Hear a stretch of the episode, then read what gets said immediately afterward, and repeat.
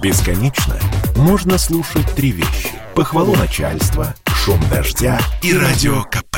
Я слушаю радио КП и тебе рекомендую. Комсомольская правда и компания Супротек представляют. Программа «Мой автомобиль». Бог э, простил, э, да, и всем завещал прощать, да, долги наши в том числе. Короче, э, ходят слухи об амнистии по штрафам ГИБДД. Якобы Госдума уже в новом составе после выборов простит водителям 18 миллиардов рублей. А водителям это нам с вами. Я Дмитрий Делинский. Андрей Лек Осипов, редактор портала осипов.про у нас на связи. На связи? На связи. Доброе утро всем. Да, доброе утро. Предвыборненький а. такой, да, Дим? Такой, мы начинаем сегодня с, с оптимизму, подходим к началу программы. А, да, слушайте, а, интересно ваше мнение по поводу того, что происходит. Отменит, не отменит, а, простят, не простят. 8 800 200 ровно 9702 – это телефон прямого эфира. 8 967 200 ровно 9702 – это номер, по которому мы принимаем сообщения в WhatsApp, Viber и Telegram. Так, ну что, значит, вот я не знаю, насколько доверять информации, которая сейчас расползается по интернету, но там пишут, что логика такая. В стране регулярно организуют амнистии. Например, э, для тех, кто сидит за решеткой, амнистии регулярные бывают. Э, дачная амнистия, гаражная амнистия, налоговая амнистия, амнистия для бизнеса, бла-бла-бла. А чем водители хуже всех остальных? И правда, чем же мы хуже? Пусть нас простят хотя бы разочек. Разве что нас больше. И, и вот в этом проблема в прощении как раз. Разве что водители больше похожи на дойных коров, вот, которых обирают вот зачем подкупающие вот, регулярность. Я хотел красиво, да, как-то вот, что нас больше. А ты вот сразу же дойные коровы, бах, и все. Всем и так это понятно. Но надо сейчас говорить витиевато, используя, так сказать, метафоры и, да, и определенный сарказм без него никак. Прости, не научился. Но, но надо стараться. Надо таки стараться, потому что... Потому как штрафы растут, камер становится больше, но да. амнистия никак не повредит. Дело благое. Я думаю, что этот разговор закончится не далее, как 19 сентября. Ну, вот да, как конечно. все пройдет, вот, так и все закончится, все эти предложения. Нет, ну почему? Раз сказали, все, рассказал, А, сделай Б. И поэтому, мне кажется, правильно в обсуждении не касаться вообще и не затрагивать того, кто с этим предложением выступал. Вот хорошо, да что... Надо. Правильно, не будем называть. Потому что не надо называть, потому что это же, это же может быть группа, как нам тут сказали, депутатов, понимаешь? Ой, слушайте, погодите, а, но страна же, черт возьми, должна знать свои... Не надо, геро... Дим, геро... не надо. Я не, не собира... я не собираюсь называть, но, но, слушайте, ну просто сходите в интернет, это я сейчас к, к слушателям обращаюсь, вот, и, и посмотрите, как зовут тех героев, которые предлагают вот эту самую амнистию по штрафам ГИБДД, для того, чтобы после 19 сентября будет да. такая возможность спросить у этих самых людей, а что, где, где амнистия-то? Ну, ну хорошо. Ну вот как мы даже вот чисто теоретически мне вот интересно, как мы таки спросим, где амнистия? Не, подожди, мы, одну секундочку. Мы вот сперва... у нас будет эфир после 19 мы да. спросим. Нет, мы теоретически, у нас есть с сентября право обжаловать штрафы в электронном виде через сайты ГИБДД и госуслуги. Обжаловать, обжаловать там несуществующие а, амнистии. Нельзя. Нельзя обжаловать, понимаешь? Но можно написать обращение. Это как в песне Высоцкого. А если вы нам не ответите, то мы напишем «Спортлото». Понимаешь, вот так же. Мы да, напишем кстати. «Спортлото» тогда. А у нас русское лото напишем туда. С амнистией, в принципе, «Спортлото» связано кстати mm-hmm. говоря, по сути своей. Так, давайте, на самом деле, приблизительно, вот те же люди, которые предлагают амнистировать, они же у нас, это э, тоже такая забавная, мне представляется, тем, где мы, извини уж мы, если мы немножко тут перехватим, э, так сказать, инициативу по поводу стратегии развития электротранспорта в нашей стране. А Слушайте, это интересно. Ну, погодите, да, значит... погодите, это вполне, э, э, ну, вот на мой взгляд, я, я слышу сарказм в вашем голосе. Конечно. Мне, мне представляется, что э, план он должен быть. Если плана нет, то ничего не сдвинется само по себе, а план выглядит вполне еще себе впечатляюще. То есть они сначала собираются ставить э, э, какие-то там тысячи зарядок для электромобилей, для того, чтобы появилась инфраструктура. После этого к 2024 году у нас должны начать выпускать электромобили, ну, как бы нашей сборки, как минимум. Чем не план?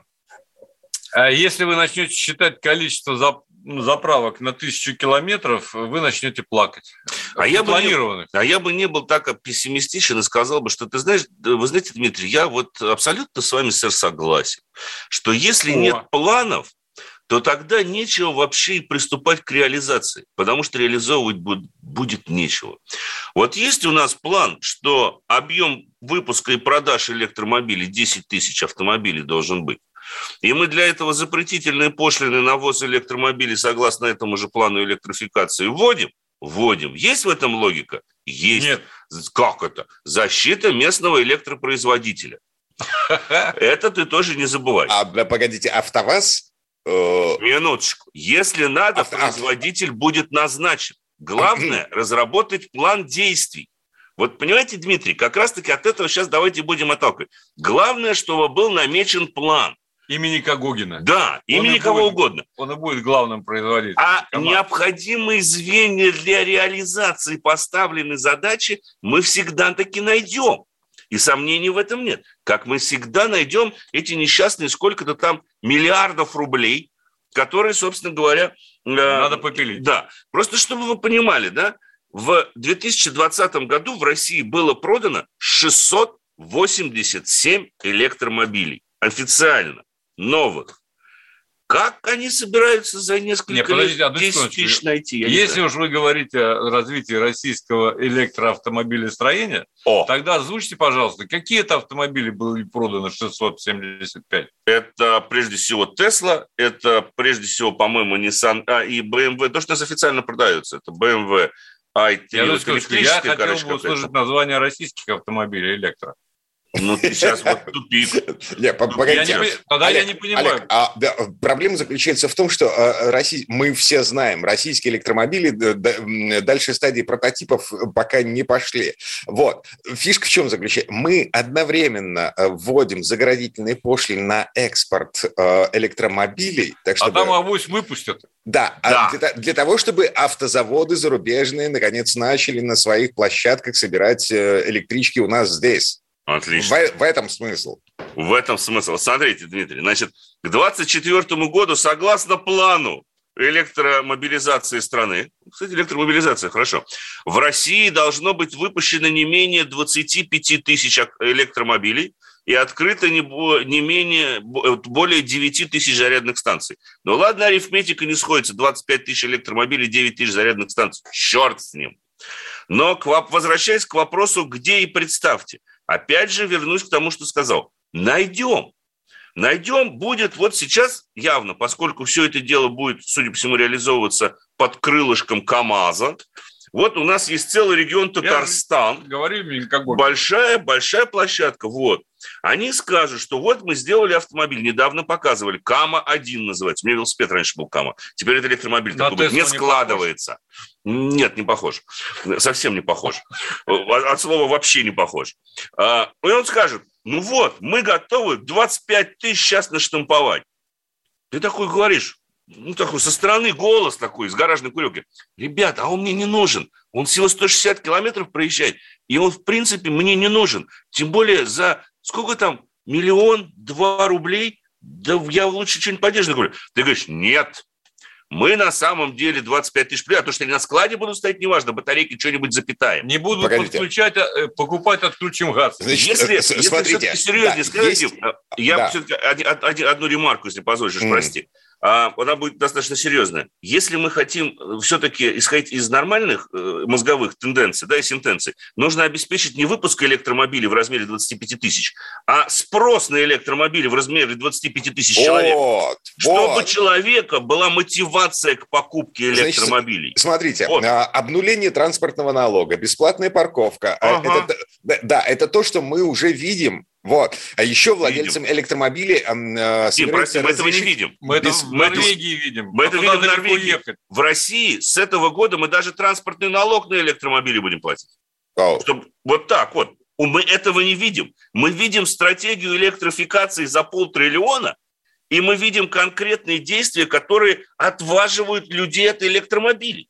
Никаких преференций. А, значит, концепция развития производства электротранспорта, значит, так. утвержденная 23 августа премьером Михаилом Мишустиным, предусматривает, что владельцам электромобилей разрешат бесплатно ездить по платным трассам со следующего года. Ура! Например. Вот. Более того, а, мы говорим там, значит, э, 2 миллиона за электромобиль, пусть даже собранный, произведенный в России. Не далее, как две недели назад. Э, опять же, та же концепция, мы ее читали, она пообещала нам скидки до 600 тысяч рублей при покупке электромобиля российской сборки. Угу. Так, у КАМАЗов больше перспектив на 600 тысяч становится, смотри они теперь на эту Каму-1, вот этот вот кубик, Ой. ну хорошо, он не такой страшно выглядящий, могут объявить цену, значит, где-то если 1,6 подставить, 600 скостят, за миллиончик, может, возьмет кто-нибудь. Уже есть, собственно говоря, место для маневру. Mm. Это важно. Это важно. Мне хочется тогда спросить... Вот, Любопытно будет, чей электродвигатель там стоит. Вот у нас осталось буквально минутка до небольшого, до небольшого перерыва. А, вот, уважаемые слушатели, скажите, вот можно ли сейчас, в ближайшие, до 2024 года, в ближайшие 2-3 года, не так много, создать действительно условия, при которых вы бы сказали, да, все, я иду, продаю свою бензиновую дизельную шнягу О. и покупаю электромобиль завтра. Хороший вопрос. И по какой цене? 8 800 200 ровно 9702. Это не цена, это номер телефона. Да, а, да прямой эфир. А, и сообщение в WhatsApp и Viber принимаем по телефону 8 967 200 ровно 9702. А, вернемся в эту студию буквально через пару минут. Андрей Олег Осипов, редактор портала осипов.про. Ну и а, пока у нас есть еще 10-15 секунд до конца этой четверти часа, еще одна штуковина. Вот мы сейчас говорим про легковые машины, а правительство всерьез рассчитывает на развитие электротранспорта. Автобусы, грузовики, вот вот это все. Собяниным в помощь. Вот, вот, вот, вот. Да. И об этом сейчас тоже поговорим. Это тоже mm-hmm. очень интересная тема, кстати говоря. Вернемся. Программа «Мой автомобиль». Послушай, дядя, Радио КП. Ведь недаром я его слушаю. И тебе рекомендую. Комсомольская правда и компания Супротек представляют. Программа «Мой автомобиль». Олег Ермолаев нам пишет, как потом после выборов спросить с депутатов, э, вы задаетесь этим вопросом, а запросто перед выборами нужно принять закон за неисполнение предвыборных обещаний, э, за обман. Пожизненная каторга. А, а нет такого закона никого не выбирать. Это мнение а, Олега Ермолаева из Екатеринбурга. Это, да, к, к вопросу об обещании провести амнистию по штрафам ГИБДД. Э, то, с чем мы начали. Вот Олег один поэтому такое сообщение прислал, уж простит меня, Олег Ермолаев. Потому что, если честно, уж так вот, да, предъявить-то есть кому за что и уже давно. Ну, mm-hmm. что-то как-то вот не, не, не работает. Нет, слушайте, у нас в, в Питере приняли примерно такой закон, то есть перед выборами э, депутаты э, собирают наказы, э, должны да. официально передавать их в законодательное собрание Петербурга, их там да. регистрируют, э, значит, выпускают... Печать. Да, выпускает какой-то план, э, согласно... О, да, да, да, да, да, да. Вот. вот. И, и э, этот план каким-то образом должны исполнять. И э, я спрашивал у авторов этого законопроекта, типа, а, собственно... План контроля как, реализации, так. Как угу. наказывать депутатов, которые не выполняют наказы э, избирателей? И Говорят, как же? на репутационные потери. То есть, если человек не исполняет э, наказы официально зарегистрированные где-то, вот, то, в общем, на следующих выборах его не надо выбирать, вот и все. Вот, нет, репутационные потери. Вот тут как раз-таки, Дим, вот в этом вот, в тонкости есть репутационные потери. Но разве он снова не станет депутатом? Ну, конечно же, станет. У нас я не хочу говорить. Да ладно тебе. В центре сидят. Их Лучше много, про электромобили. Да, давайте про электромобили. Не будем, ладно, да. будем покупать, дорогие друзья, или нет? Вот а, там вот весь вопрос. Конечно, будет, нет. Да, нужны электромашины, электромобили в нашей стране или нет? 8 800 200 ровно 9702. Это телефон прямого эфира. 8 967 200 ровно 9702. Номер, по которому мы принимаем сообщения в WhatsApp, Viber и Телеграме. Сыр-бор эм, в том, что значит, правительство утвердило программу поддержки развития электротранспорта в нашей стране. 9 э, тысяч новых зарядных станций до 2024 года и 10 тысяч э, машин в год, электромашин в год, выпускаемых в нашей стране на наших заводах, э, опять же, к 2024 году. Ну, такой план. Да, и вот там есть еще одна замечательная. К 2025-2030 годам выпуск электромобилей должен достичь 10% от общего объема производства транспорта в стране. Да, в общем, ни о чем. В набережных Челнах сейчас праздник. Первая машина называется Кама-1, а вторая будет Когоди-2, наверное, называться. Кама-Л. А, Лектро как-нибудь. А, Была же Лада Эллада. Да, конечно. Она, кстати говоря, до сих пор существует. Она существует в Ставропольском крае. Если у нас есть слушатели Ставропольского края, скажите, вы видели их, одну из 180 выпущенных на дороге в виде такси? Такси, да, там ну, должно ездить. Это как раз-таки будет востребовано. Понимаешь, мы сейчас можем долго рассуждать о том, о преимуществах или недостатках электротранспорта, о его перспективах в России, и о том, что мы сейчас услышим кучу смс о том, что это не для нас, наш зарядки, его заряжать сутки надо, наша бензиновая залил или дизельная залил, поехал где-нибудь на Ренмаре уж точно. А-а-а. Понимаешь? Но когда я читаю вот эти вот планы, по, вот как план реализации обещаний, да, план электрификации всей страны, да, коммунизм есть, да, советская власть плюс электрификация всей страны, это такой лозунг тоже почему-то мне с детства Ты мне не вбили, я вбили в голову гвоздем зачем-то. А, и когда я смотрю вот на эти планы, если говорить вот так более-менее серьезно, которые сейчас утверждены. У меня такое ощущение, как будто Россия пытается впрыгнуть на последний, во-первых, в последний вагон этого поезда, который на самом деле достаточно далеко уже уходит. Пытает, да и, при этом, и при этом пытается продемонстрировать всем, в том числе собственным гражданам, о том, что мы как раз-таки находимся вполне себе в европейском тренде. Вот вы все время слышите, и вы сейчас приходите в автосалон и видите, что моторов уже практически не осталось, есть у каждого бренда 1, 2, 3, 4 блока, и выбора у вас уже все меньше, потому что и самих автомобилей меньше, потому что возить нельзя по разным причинам, да, и смотрите, электромобили как бы появляются, да, мы говорим вам, да, отлично, смотрите, мы утвердили план, который позволит вам пересесть на электромобиль. И ты такой задумался. Вы утвердили план, который позволит мне пересесть на электромобиль, который вы еще не выпустили, обещаете выпустить. Но при этом те электромобили, которые выпускаются, вы почему-то ввозить сюда не хотите. У вас есть технический регламент, ГЛОНАСС, пошлины и еще утилизационный сбор с электромобилей. Хотя, кстати, вот все электромобили, утилизационный сбор там это серьезная штука. Потому что утилизация электромобилей – это отдельная тема. Но это, опять же, опять же, слово утилизация вспоминается не случайно. Потому что, помнишь, лет, наверное, 5-6 назад, когда мы вводили утилизационный сбор, мы собирались создать целую инфраструктуру по утилизации всего и вся, включая электроавтомобили. Собирались, но не создали. Но утилизационный сбор-то собираем много лет. Собираем. Так, Куда надо, туда идут деньги. Что ты спрашиваешь? То есть ты хочешь сказать, что, может быть, план по утилизации денежных средств надо уже делать? Нет, я хочу сказать, что нужно... Хотя он уже давно работает. Если о чем-то заявлять, но относиться к этому серьезно.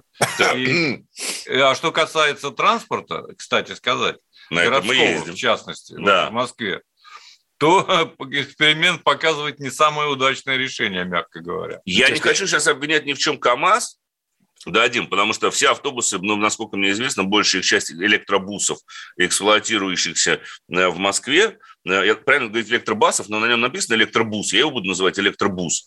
Он, конечно... Электробус. На... Электробус. Господи. Хорошо, извините, электробус. Что ты? Под него даже инфраструктуру создали действительно в городе. Вот если так абстрагироваться, посмотреть, есть конечные станции, где они все время приезжают, заряжаются э, и так далее и тому подобное. Я не буду сейчас даже затрагивать того момента, что эта инфраструктура для электробуса отняла большую часть парковок, допустим, в районе ВДНХ.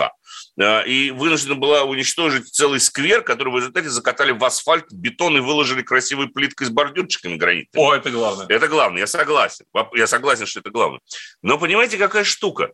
Электромобиль и электробус, в котором, в принципе, ну так сложилось мировое электромобилестроение, которое известно еще с 19 века, в нем нечего ломаться. Эти ломаются. Они все равно ломаются. Как, никто не знает. Но что-то у них ломается. А, я где-то читал, видел цифры, а, ну, конкретных, точных цифр не помню, но, короче говоря, эксплуатация электробуса московским властям обходится дороже, чем эксплуатация а, автобуса с дизельным двигателем. Ну вот, Дим, это же красота. Это же красота. Но, мы... Москва не сразу строилась. Мы, Я понимаю. Да, мы так или иначе ну, должны 30, двигаться, 40, да. двигаться в ту же сторону, в которую движется весь остальной вот. мир. Потому что через 10 лет, черт возьми, у нас не останется двигателей внутреннего сгорания. Их просто перестанут выпускать. Абсолютно правильно, абсолютно согласен, Дим. Но когда я смотрю на ту программу и на ее детали, я понимаю, что вот это движение не более чем пиар-ход. в данном случае. Это просто желание пропиариться. Но никоим образом не программа действий. Это план. Мы состроили планы что мы вот это сделаем. А реализовано, не реализовано будет, это уже вопрос десятый, собственно говоря. Теперь по поводу эксплуатации. Мы не раз говорим, в том числе в прямых эфирах, когда рассказываем об автомобилях, мы берем в том числе электромобили на тест, и мы будем продолжать это делать эксплуатировать их, да, пока только в Москве и в московском регионе, где у нас есть какая-то доступная инфраструктура. Тем не менее, уже мы доказывали это в том числе с помощью калькулятора, что эксплуатация электромобиля практически равна нулю, если есть возможность заряжаться. Электричество в любом случае дешевле, чем бензин. Это ж как же можно создать такой парк электробусов, электробусов, как угодно их называйте, эксплуатация которых выходит дороже, чем обычного вот этой вот дымящей бело-зеленой шняги. Простите за грубое слово. Это ж какой, какова эффективность этого электробуса? Вот просто на секундочку. Может быть, проблема в запасе хода? Может, батарейки плохие? Может быть, двигатель? Да нет, двигатель там он одинаковый, намотанные катушки внутри что-то крутится. Все. Там даже в двигателе ничего модернизировать нельзя. Это технология, опять же, 19 века. И вот задумываешься. Вот как-то странно. И тебе говорят, что, слушай, ну ты все равно пересядешь на электромобили, потому что весь мир пересядет на электромобили. Причем выпускать их будет тот же завод, который выпускает электробус. Да, mm. конечно. А, так ладно. что успокойтесь. 83-й из Москвы спрашивает у нас в WhatsApp, сколько времени э, э, жизни корпуса электромобиля от эрозии? От коррозии точно так же электромобиль защищен, как любой другой. Более того, современные электромобили выпускаются зачастую с пластиковыми или с композитными кузовами, а они вообще коррозии не подвержены. Единственное, есть, конечно же, проблемы, связанные с с разрушением э, самих кузовных элементов вследствие эксплуатации на плохих дорогах, а камушек и так далее, это подвержен любой автомобиль. Поэтому нет на самом деле по своим скажем так, потребительским свойствам, ну, я имею в виду в вождении, а именно то, что связано с эксплуатацией машины. Разница между обычной машиной и электромобилем в плане кузова, в плане толщины металла, да, и так далее. Нет. Есть вопросы, если уж так глубоко копать, есть вопросы, связанные немножко с безопасностью, потому что, ну, к сожалению, были случаи, когда попадали электромобили в серьезные аварии и загорались. А, и вообще проблема охлаждения батарей и их поддержания в должной температуре, как и безопасность, это э, одна из таких проблем самих электромобилей, перед которыми сейчас стоят сами производители. Но тут вопрос в развитии дальнейших технологий. А у нас как раз-таки получается, что мы внедряем инновации при помощи вот этого плана электрификации. Мы пытаемся сверху сказать, ребят, покупайте электромобили, мы вам типа создадим инфраструктуру. Мы сделали даже план на 500 миллионов рублей – который на самом деле докажет, что это есть. А дайте нам электромобили, у тебя возникает вопрос. Ты говоришь, вот тебе квадратик, покупай за полтора-два миллиона, сделан да, так и, же, как электробус. Да, и то не сейчас, в лучшем случае, в 22-м или да. 23-м году. Поэтому я, нам пришла правда тут немного перейти сейчас на перерыв. Давайте после этого вернемся к нормальным электромобилям и к нормальным, э, к нормальным автомобилям и к нормальным, собственно говоря, э, движениям. 8 800 200 ровно 9702, телефон прямого эфира, 8 967 200 ровно 9702, телефон, по которому можно задавать вопросы в WhatsApp, Viber и Telegram. А, в следующей четверти часа переходим к конкретным машинам, а, соответственно, вопросы а, о машинах о техническом состоянии. Да во все что угодно, о муках выбора даже можно. Да, да, да, да. Приветствуется, пожалуйста. Отвечает Андрей Олег Осипов, редактор портала осипов.про. Программа «Мой автомобиль». Слухами земля полнится. А на радио КП только проверенная информация.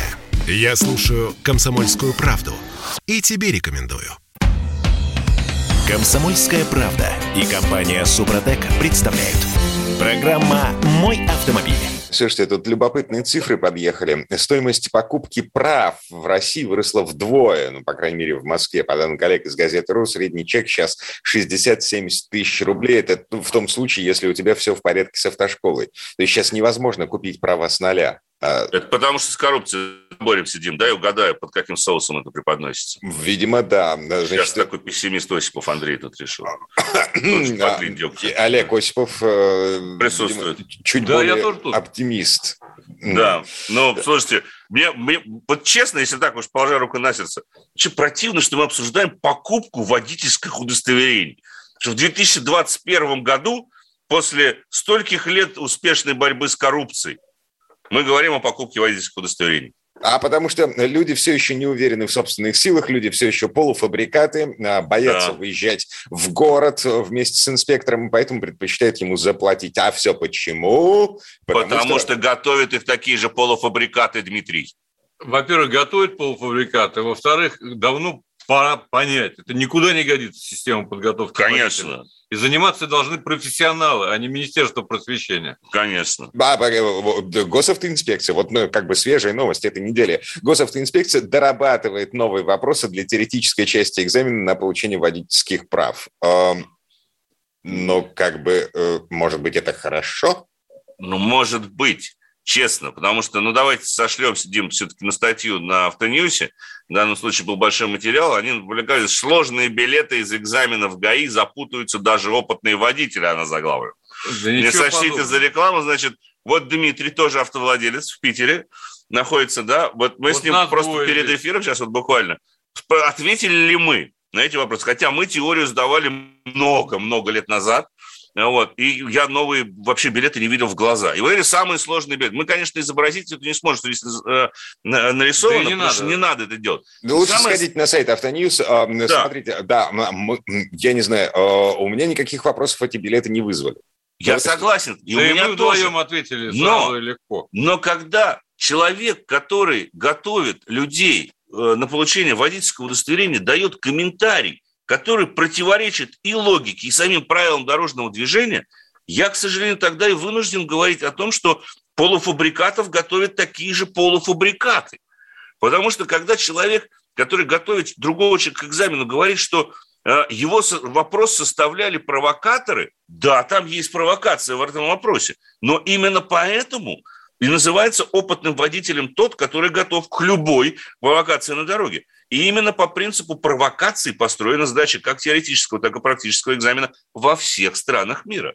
Зачастую и постоянно инспектор даже в рамках теоретического или практического экзамена может попросить нарушить правила дорожного движения. И если ты, дубина эдакая, все-таки нарушил их, ну, значит, тебе прав-то точно не Ты должен сказать, инспектор, обалдел, что да. ли? Нельзя здесь направо. Это из той же самой серии. Если я тебе прыгать скажу, ты тоже прыгнешь, да, с крыши? Вот то же самое. В, общем, в этом э, принцип политической в общем, подготовки. Нормально, ничего там дорабатывать. Нет там ничего страшного. Нет, погодите, погодите. Значит, э, точка в этом вопросе, в этой части программы, по крайней мере, госавтоинспекция будет расширять список вопросов, то есть их будет больше, чем нынешние 800.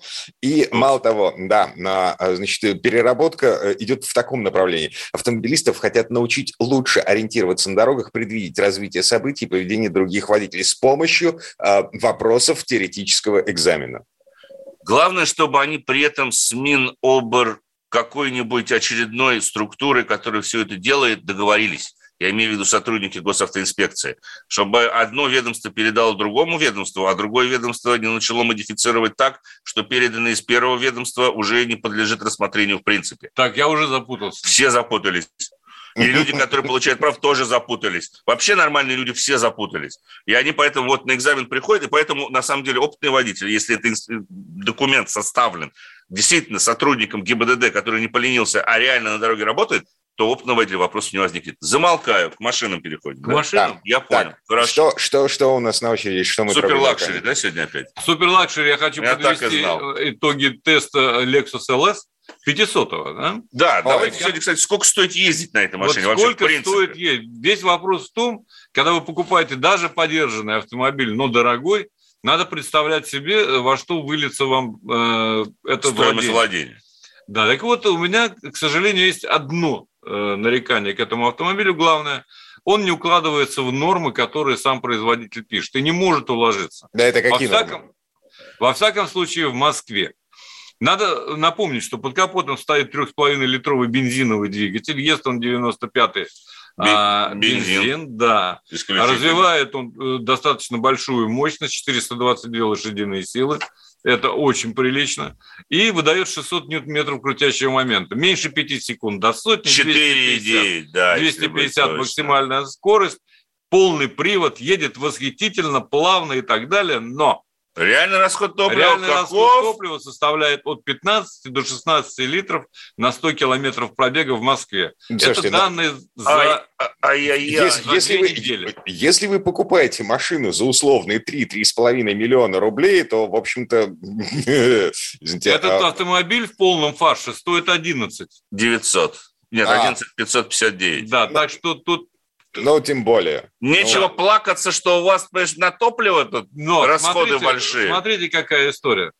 Почему мы об этом говорим? Потому что а, это он, когда из салона выезжает, стоит. Как он только выехал, уже на миллиона полтора-два меньше, да, и так это далее. понятно. То есть э, реально там через тройку э, лет, ну, 3-5 лет, да, его можно купить существенно дешевле. Да. И вот тогда надо считать как раз, сколько стоит э, заливать э, топливо. Владимир, да? и тут как раз, ну смотри, производитель пишет, что эта машина в городском цикле будет расходовать 13,5 литров. Ну, реально 15. В городе. Реально 15. Смешанный цикл должен быть, должен быть у нас 9,9. Нет.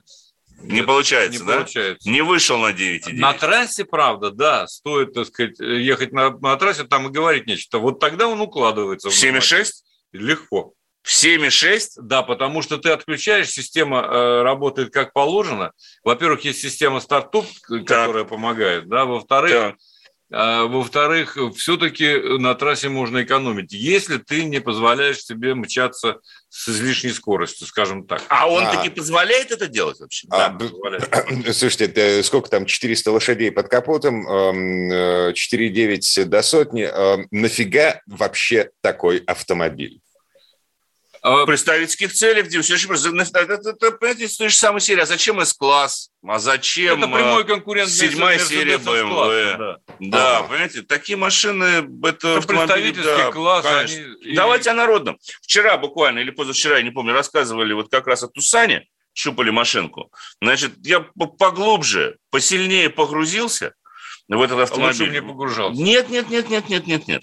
В плане а, я, характеристик. А да. я, я, я помню, а, а, а, машина а, вам, Андрей, показалась абсолютно, короче говоря, старая а, тележка в новом кузове да. и а, со всеми старыми косяками и проблемами. Да, машина, которая не любит ездить или ехать, да, или катиться, как угодно.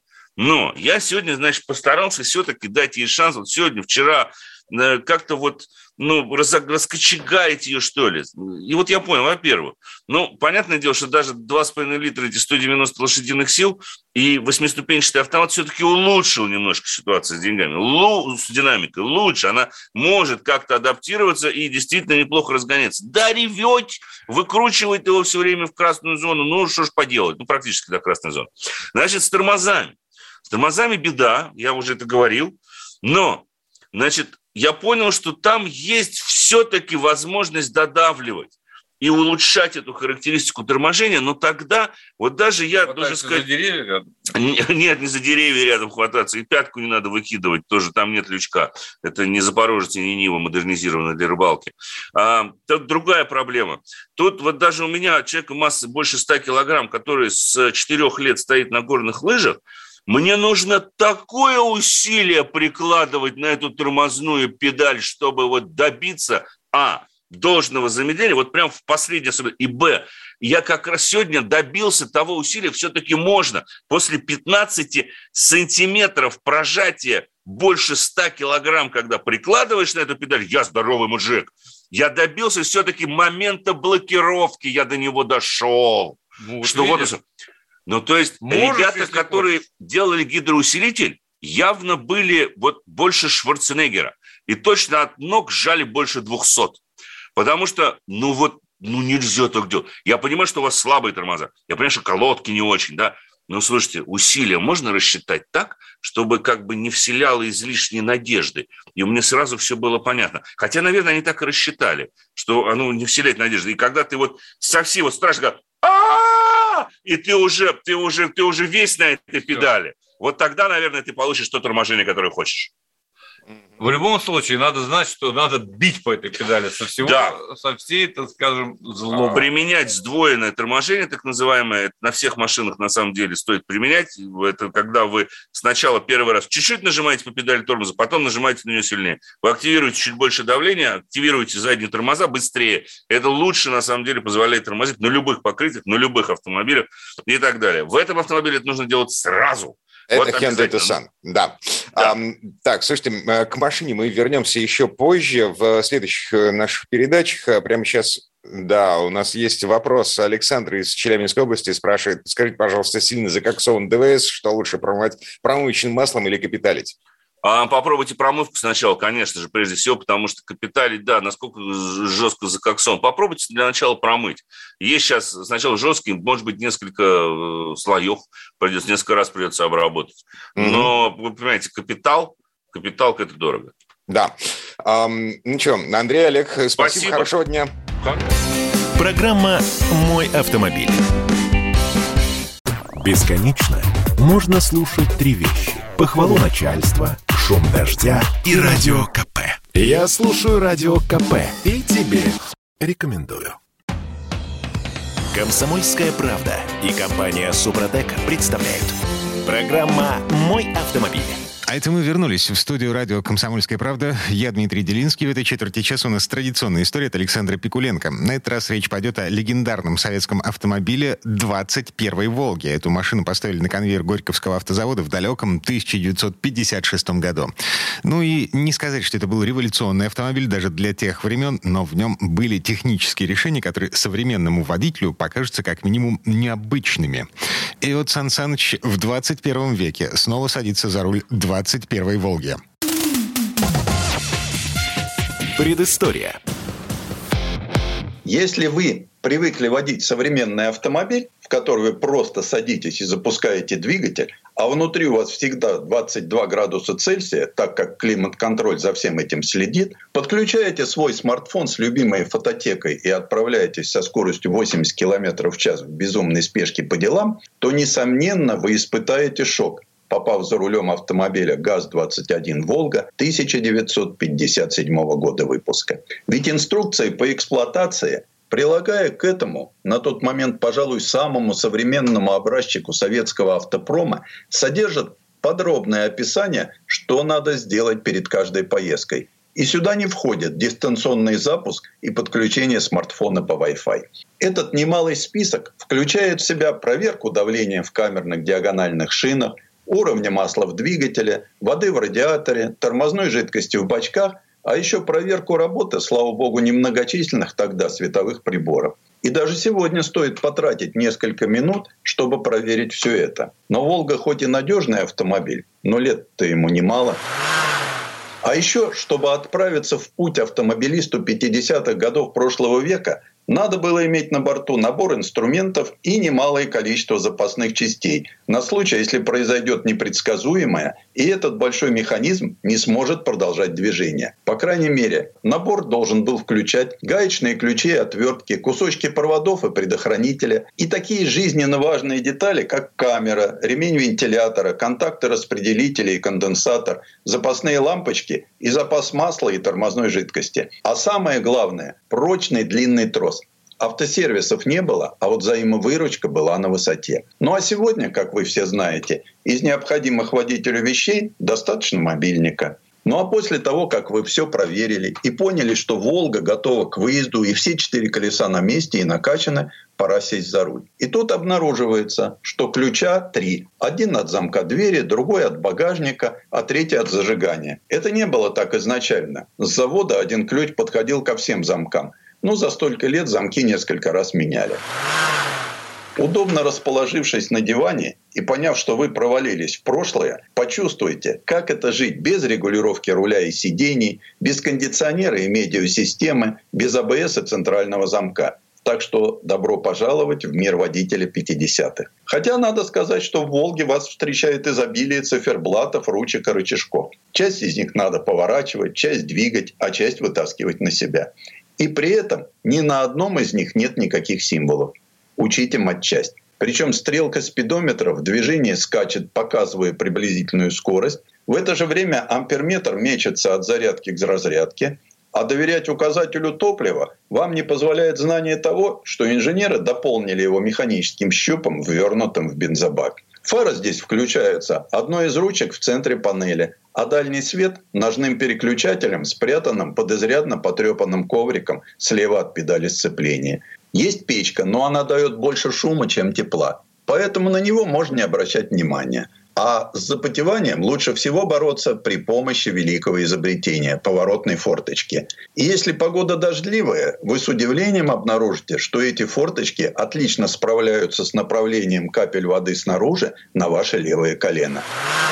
Но ведь мы теперь понимаем, что это часть характера автомобиля. И это следует ценить, а не осуждать. Зная, что безопасность такого старого автомобиля не является его сильной стороной, при езде в современном потоке лучше не расслабляться. Ведь сегодня в головах автомобилистов крепко засело то, что современные автомобили настолько совершенны, что водители считают себя неуязвимыми и поэтому рискуют гораздо больше. А вот за рулем старой «Волги» постоянно помнишь о том, что в былые времена забота о безопасности ограничивалась установкой больших, покрытых блестящим хромом бамперов и рекомендацией надевать кожаные перчатки для улучшения сцепления с тонким пластмассовым рулем. Внутри нет никаких мягких панелей, только железо с выступающими деталями. В таком окружении как-то сосредотачиваешься на управлении – а не на возне с мобильником или разглядывании девушек на автобусной остановке. Ремни безопасности тоже не входили в стандартную комплектацию,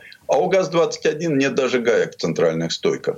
Зато в этом автомобиле есть радиоприемник с тремя диапазонами и электроприкуриватель. В современном автомобиле водители проводят гораздо больше времени и уделяют большее внимание настройкам сидений и зеркал, распределению воздушных потоков внутри, музыки и навигации. Но вернемся к старой «Волге».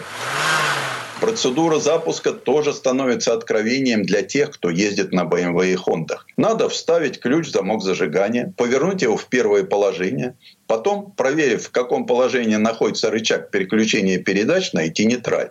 Для этого его слегка покачивают. Потом вытаскивают на себя ручку воздушной заслонки карбюратора, в просторечии подсос. Дальше желательно несколько раз слегка нажать на педаль газа, а уже потом повернуть ключ в положение стартер. Если повезет, двигатель оживает. Рычащий звук в глушителе и вибрация рычага переключения подтверждают это. Теперь надо взглянуть на приборы и убедиться, что стрелка амперметра отклонилась к плюсу, а красная лампочка давления масла погасла. Если этого не произошло, у вас проблемы, и придется их решать вместо запланированной поездки и заглянуть на страницу 506 в инструкции по эксплуатации, где описаны все возможные неприятности и как с ними бороться. Кстати, если на холостом ходу вы замечаете, что лампочки как-то не так горят, не обращайте внимания. Когда вы добавите оборотов, все пройдет. Ведь здесь генератор постоянного тока и механический регулятор. И вот после того, как двигатель наконец прогрелся и стал работать устойчиво, пришла пора трогаться в путь. У «Волги», как у большинства машин того периода, механическая трехступенчатая коробка передач. Переключается она с очень странным алгоритмом. Если вы потянете на себя подрулевой рычаг и подадите его вверх, то это будет задний ход. А если вниз – первая несинхронизированная передача. Поэтому лучше следовать примеру старых профи и включать сразу синхронизированную вторую. Ну а если выжав педаль сцепления в пол, вы все-таки найдете первую передачу, то услышите недовольный скрежет шестерен.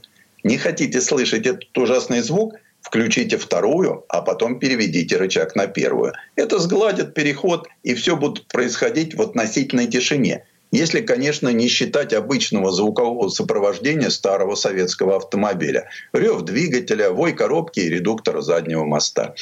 Еще одно очень большое различие между старыми и современными машинами – это прогресс, который за эти годы прошло рулевое управление. Ведь сегодня мы не замечаем удобства усилителя, речного механизма, а у «Волги» рулевой механизм типа червяк-ролик и множество звеньев, чтобы передать момент на управляемые колеса. Люфт в несколько градусов – это естественное состояние. Вы уже повернули руль, а автомобиль еще не отозвался. И опять становится очевидна огромная разница между вождением классики и ее современного потомка. Предыстория. Сан Саныч, спасибо. Это был Александр Пикуленко, летописец мировой автомобильной индустрии. У нас на этом все на сегодня. Дмитрий Делинский, радио «Комсомольская правда». Берегите себя. «Комсомольская правда» и компания «Супротек» представляют. Программа «Мой автомобиль».